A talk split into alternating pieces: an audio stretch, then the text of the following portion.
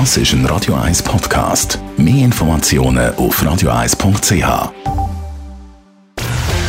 Roger gegen Markus. Zwei Standpunkte, zwei Meinungen, zwei Welten. Roger Schawinski gegen Markus Somm. Exklusiv auf Radio 1. Präsentiert von Dun Bradstreet. Ihrem Anbieter für Wirtschaftsinformationen. Egal ob bei Stammdaten, Risikomanagement, Marketing oder Compliance. Mit den Daten von Dun Bradstreet liegen Sie immer richtig. dnb.com/ch Roger gegen Markus, äh, die letzte Ausgabe von diesem Jahr. Wir reden über die Bürgerdebatte in Zürich, über Boris Johnson und über die 6. Januar-Kommission in den USA mit immer klaren Fakten für einen geplanten Staatsstreich. Wir reden nicht über Covid, das ist das dominierende Thema. Geht offenbar nicht bei uns zwei, Markus. Die letzte Sendung ist aus dem Ruder gelaufen. Unergiebig für Hörerinnen und Hörer, finde ich. Äh, wir sind einfach zu weit auseinander. Und du verkündest ja, Masken nützen nichts oder wenig. Covid sage ich vorbei im Winter oder im Frühling. Und du vergleichst Rauchen mit Ungeimpften, sagst, Zertifikat nützt nichts, schon 3G nicht, 2G nicht, äh, 2G wahrscheinlich überhaupt nicht. Also ich glaube, wir können nicht darüber reden. Wenn wir das ein bisschen verschieben auf das nächste Jahr und schauen, wo wir dann stehen, unter anderem mit Omikron, Markus. Genau, aber nur wenn ich jetzt darf auf alles replizieren, wo du mir alles wieder unterschoben hast. So habe ich es nicht gesagt, aber ich glaube, wir sind ja in guter Gesellschaft. Es gibt viele Leute, die über das Thema nicht mehr können reden oder nicht mehr wollen reden, weil es ist auch ein mühsames Thema. Jetzt haben wir zwei Jahre das Gestürm und wir sind, glaube ich, alle froh, wenn wir jetzt mal eine Zeit lang nicht darüber reden. Okay, aber gleich jetzt, was ist falsch gewesen, was ich gesagt habe? Ja, ich habe nicht gesagt, Rauchen und Ingeimpfte, Sex gleichen und so weiter. Das, heißt, das ist jetzt eine Zusammenfassung, die so nicht stimmt. Mhm. Also, das, was das so gesagt hat im Frühling, Gut, kann man noch habe ich, dir, habe ich dir gesagt, habe ich dir gesagt, das ist eine Prognose und Prognose kann man sich täuschen, du hast dich schon getauscht und das ist nicht, das ist nicht der Grundkern von, von unserem Disput letztlich. Okay, gut. Letztlich also. geht es darum, welche Massnahmen machen Sinn. Du bist gut. der, der das Gefühl hat, alles, was, was Behörden bringen, ist alles richtig und gut und ich bin da ein bisschen kritischer als du. Gut, und ich glaube, alle, was Wissenschaftler bringen, ist gut und du offenbar das, was äh, Kritiker sagen.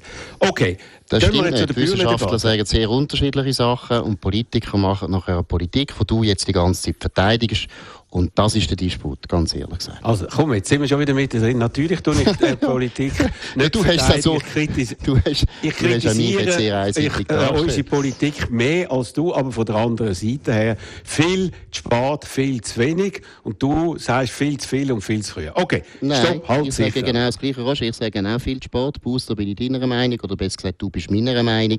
Gewisse Sachen bringen einfach nichts, wo du das Gefühl hast, ja, da bringt der Schaurig viel.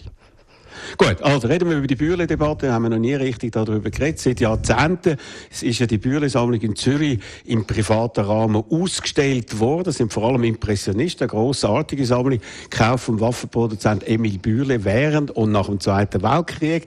Ist jetzt als Teil von der Sammlung im neuen Kunsthausbau. Und eine Kontroverse ist ausgebrochen, weil Provenienz, also wo und wie unter welchen Umständen die Bilder gekauft worden sind, nicht unabhängig geprüft worden ist, wie es am Anfang Anfang immer geheißen sondern von der Bürle Stiftung. Und das hat jetzt für internationales Aufsehen gesorgt, weil Zürich steht da in einem schlechten Licht. Und jetzt fängt man langsam an merken, dass man da grosse Fehler gemacht hat. Und äh, siehst du das auch so, Markus? Ja gut, die Vorgeschichte ist noch wichtig, oder? Also der Hauptpunkt ist der, dass sowohl Kunsthaus wie Stadtrat, und das finde ich ganz wichtig, wo sie angefangen haben, das Gespräch aufzunehmen mit der Bürle Stiftung, haben sie sich anscheinend sehr schnell bereit erklärt, zu sagen, die Forschung, die die Bürle Stiftung selber gemacht hat, was die Herkunft von dieser, diesen Bildern betrifft, die sei gut. Die sei sehr gut.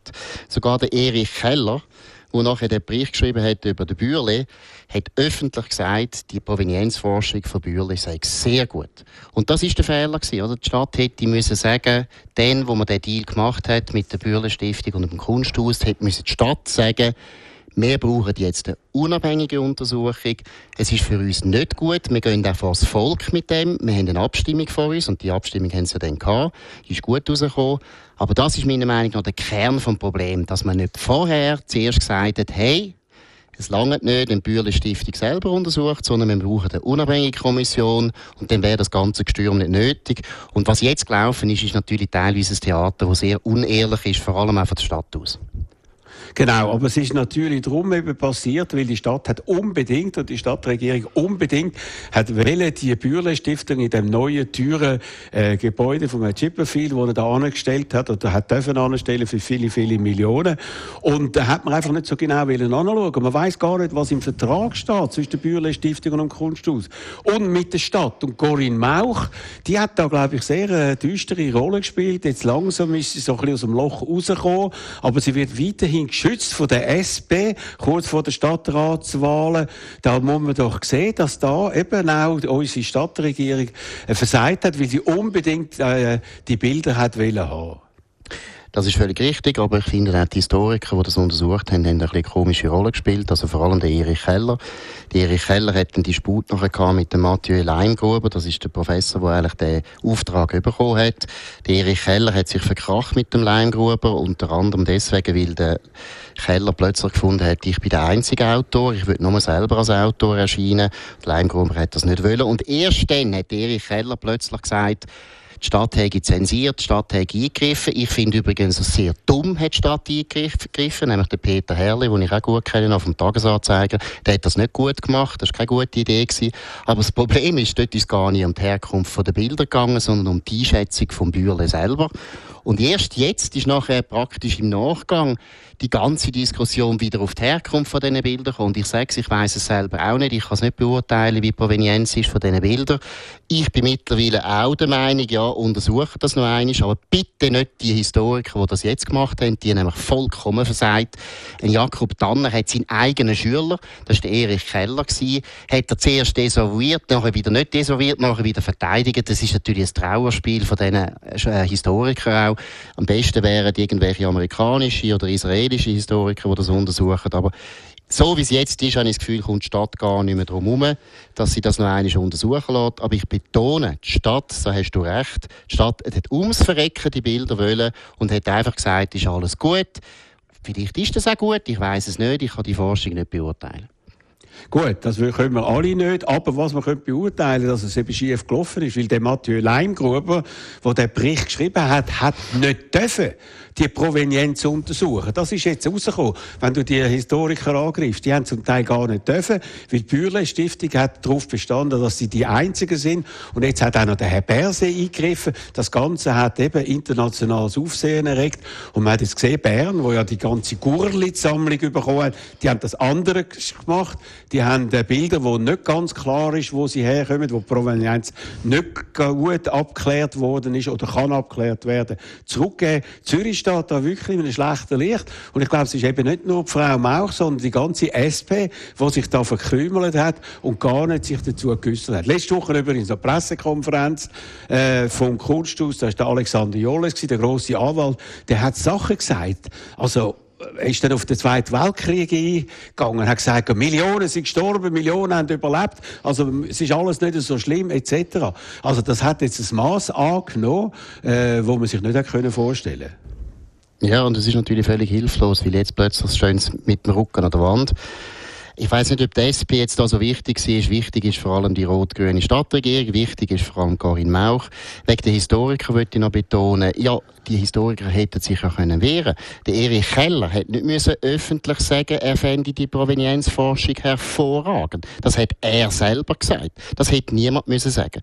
Das ist mal das Erste. Und zweitens, ich würde es noch einmal betonen, die Stadt hat eigentlich auch die Bevölkerung das Licht geführt. Man hat abgestimmt über das und alle Leute haben ja wahrscheinlich gemeint, ja, das ist jetzt gut abgeklärt worden und so weiter. Und ich finde es doppelt äh, peinlich, weil der Bürle ist jetzt wirklich der Lieblingsfeind von der schweizerischen Linken für 50 Jahre. Und es gibt unglaublich viele Untersuchungen, viele Bücher und so weiter. Sie haben gewusst, dass der toxisch ist. Sie haben gewusst, hey, wir müssen das wirklich gut anschauen und wir müssen sicher sein, dass wir das können verteidigen können. Und das haben sie eben nicht gemacht, sondern sie haben das Gefühl gehabt, ja, das winken wir jetzt durch. Und jetzt tun sie die Verantwortung abschieben. Das finde ich das Billigste. Jetzt muss sogar der Alain Berset, der Papa, muss jetzt der Corinne Mauch noch helfen, weil sie es selber nicht kann hinstehen und einfach mal kann sagen, ich meine, sie hat sich jetzt auch öffentlich praktisch nie geäussert. Sie können ja einfach ja, mal das Interview im Tagesanzeiger ist lang gegangen, ja, lang gegangen.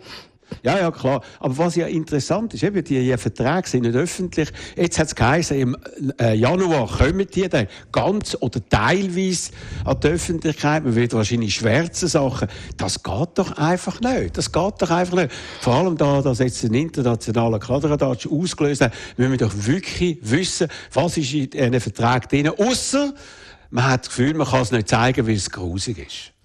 Ich habe das Gefühl, dass es, also, das höre ich auch, dass gar nicht zu tun hat mit der Herkunft der Bilder, was das Problem ist, sondern es gibt anscheinend andere Sachen, wo das Kunsthaus wahrscheinlich viel zu viel nachgegeben hat, der Stiftung. Andererseits muss ich sagen, die Stiftung hat aus meiner Sicht auch einen Fehler gemacht. Ich meine, das war eine private, private Sammlung gewesen. Und sobald man das dem Staat übergibt, hat man nachher eigentlich extrem viele Auflagen und so weiter.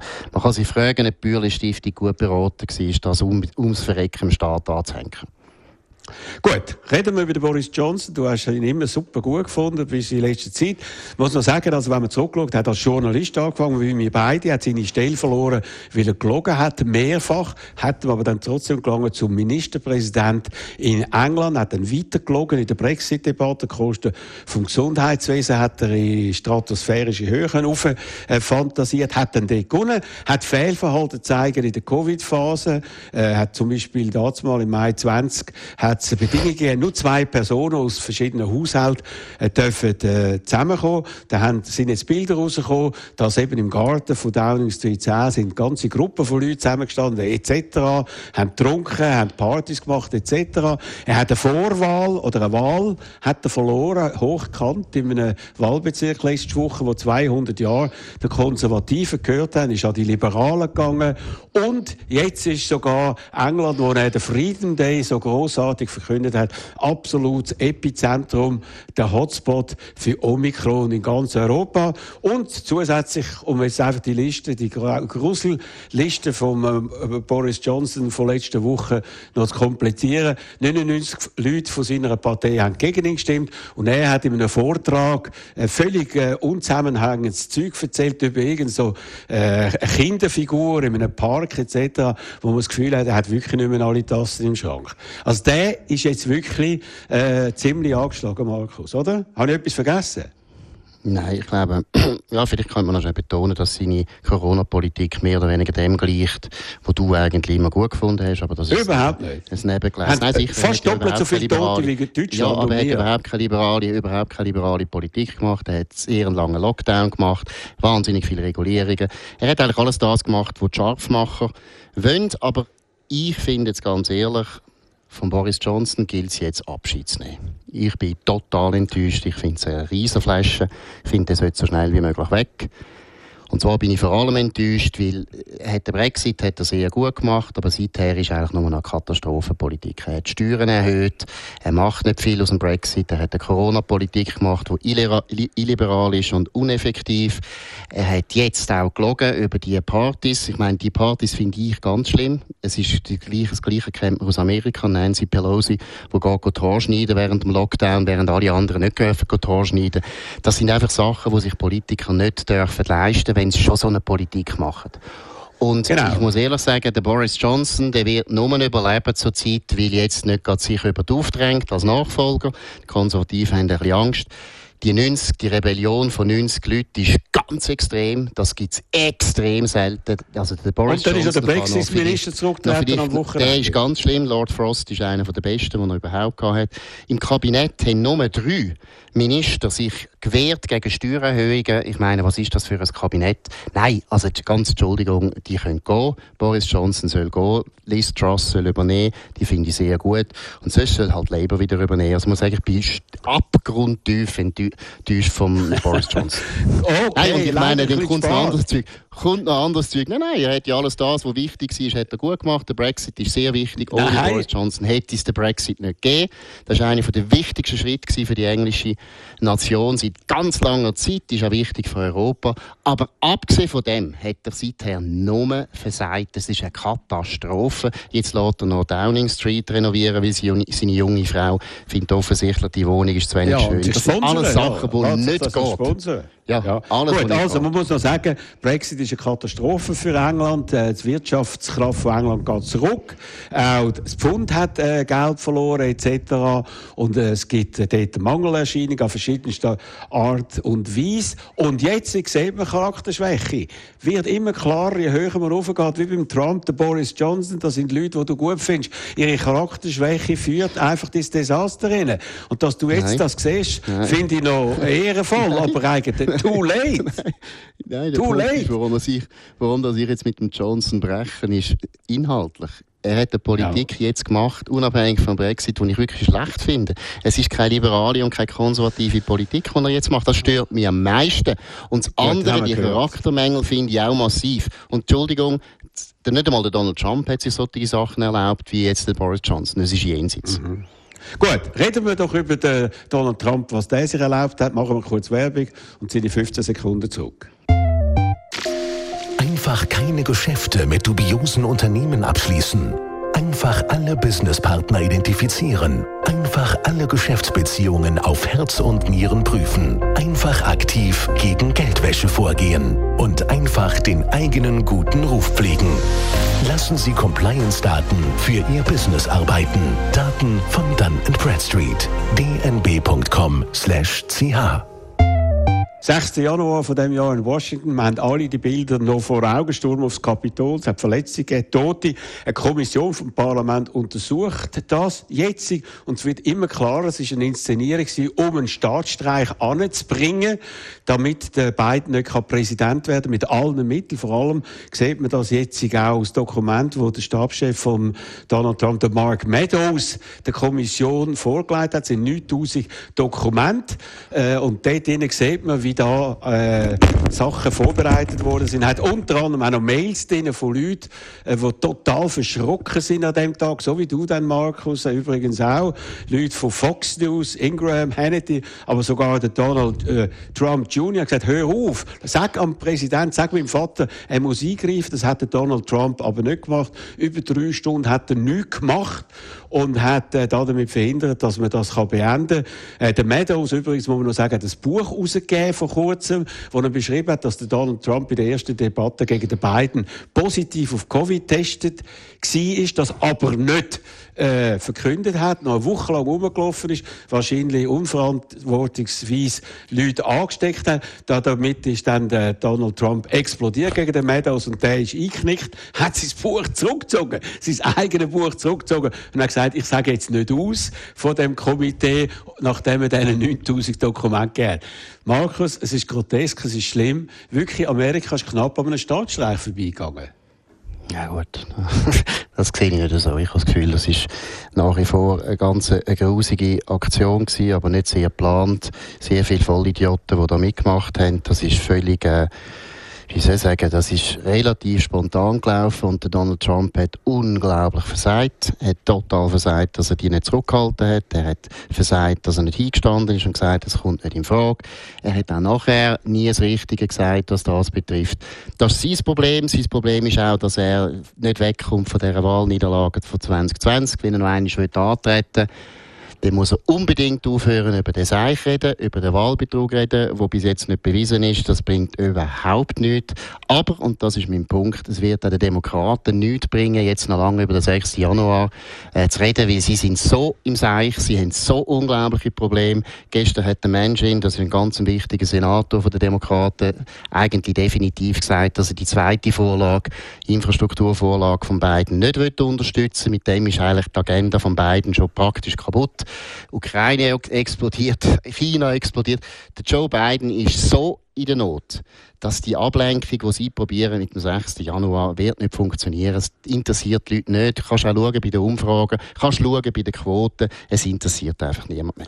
Also, es ist aber wichtig, und zwar aus einem Grund. A, sieht man jetzt, es war wirklich ein Staatsstreich, den er versucht hat, mit allen Mitteln zu schauen, dass die beiden, dass nein, die, nein, Moment, Markus, ich kann dich reden lassen. Weißt, das ist einfach immer das Gleiche bei dir. Ich kann dich reden und du kommst immer gerade rein. Das ja, geht mir eigentlich wirklich auf den Sack. Also gut, es ist ein Staatsstreich Anlaufversuch. Man wollte schauen zuerst, dass der Pence dann die Wahl nicht durchführt, dass die Stimmen nicht können dort, äh, akzeptiert werden. Man hat es mit anderen Methoden versucht. Und man will jetzt, und das ist noch viel wichtiger, verhindern, dass das zweite Mal, 2024, wenn dann der Donald Trump, äh, Gott behüte, vielleicht doch noch antritt, nochmal, das dann nicht nochmal probiert und vielleicht noch mehr Erfolg hat damit und dann die Wahl dann irgendwie auf seine Seite trüllt, so wie er es jetzt versucht hat, obwohl er sie nicht gewonnen hat. Das ist wichtig. Ganz klar, der Biden hat Probleme. So wie wir alle. Er hat Probleme mit Covid, das haben wir in allen Ländern, in allen Ländern, in allen ja, Ländern. Das ist jetzt nicht an Biden sein Problem. Ja, das ist in ganz Europa, gesagt. das ist in der ganzen Welt. Und äh, das ist er hat die Situation. Der Joe Biden hat eben seine Wahl gewonnen, weil er gesagt hat, er mache eine bessere Corona-Politik. Die Corona-Politik in Amerika sei nur ein Problem wegen Donald Trump. Und das ist jetzt sein Problem, dass er jetzt offensichtlich es nicht besser kann als der Trump. Ich würde jetzt da sagen, da würde ich ihm jetzt nicht einmal vorwerfen, weil das ist genau der Punkt. Das ist auch da, wo wir immer Differenzen haben. Es ist eben nicht so, dass das so leicht, leicht zu lösen wäre. Aber es ist Tatsache, dass jetzt mehr Leute gestorben sind unter dem Biden an Corona als unter dem Trump. Und das schadet dem Biden unglaublich. Gut, jetzt muss man einfach noch sagen, man hat es wirklich dort nicht können voraussehen. Er hat einfach gesagt, ich tue die Impfkampagne aufbringen. Ich will bis im Sommer haben, dass 70 Prozent geimpft sind. Die Kinder haben die Republikaner, die, die glauben, Donald Trump hat die Wahl gewonnen und der Biden hat es verloren. In diesen Staaten ist die Impfquote am tiefsten. Amerika hat 61 Prozent. Wir haben 67 Prozent, sind am Schluss von Europa. Also Amerika hat noch viel weniger. Warum? Weil 70 oder 80 Prozent der Republikaner stehen noch hinter Donald Trump. Er verhindert verhindert mit seiner Art, mit seiner Politik, mit seinen Aussagen, dass eben Amerika sich besser schützen kann. Und da steht der beiden an, jawohl, das ist das Problem. Und das Problem haben wir alle. So, komm, machen wir Schluss für das Jahr. Beispiel, noch schnell, noch, nein, kurzes Beispiel von Joe Biden, was Joe Biden alles Bosget, oder? Ein Problem ist, er jetzt, jetzt hat er ein riesen Problem mit Russland. Gleichzeitig hat er jetzt ein riesen Problem, dass Indien ein unglaublich teures Verteidigungssystem kauft. Von wem? Von Russland. Warum macht das Indien? Weil Indien seit dem Afghanistan-Abzug von beiden, wo so katastrophal war, die Amerikaner nicht mehr traut. Die Amerikaner sind totale Schwierigkeiten, weil Indien ist hure wichtig, wenn es nachher mal irgendwann gegen China geht. Der Joe Biden hat es innerhalb von einem Jahr erreicht, dass praktisch überall alles brennt. Und das ist der Grund, warum der 6. Januar eigentlich für die Amerikaner nicht mehr so ein wahnsinnig großes Thema ist. Naja gut, also komm, über Waffenkäufe können wir ja noch reden. Also die Australier kaufen jetzt das U-Boot von den Amerikanern, nicht von den Franzosen. Ja. Es geht ja, hin und her. Hin. Nein, machen jetzt Punkt. Okay, machen wir jetzt einen Punkt. Lass mal, ich wünsche dir schöne Festtage. Ja, ich dir Bleib auch. gesund, Markus, ja. schützt dich. Omikron ja, kommt auch in die Schweiz, oder? Ja, ja, ja, dann ist gut. Und dann äh, treffen wir uns wieder da, mindestens verbal, äh, Anfangsjahr wieder. Und ich wünsche allen ja. Hörerinnen und Hörern, die sich äh, die Sendung äh, angelost haben im Verlauf dieses Jahres. Und heute ist es ein bisschen friedlicher zu und her gegangen. Gott sei Dank wieder einmal, weil wir eben nicht über das Hauptthema geredet haben. Ich hoffe, dass wir über das wieder mal reden können. Also allen einen guten Rutsch, schöne Festtag und jetzt noch einen schönen Abend im Programm von Radio 1.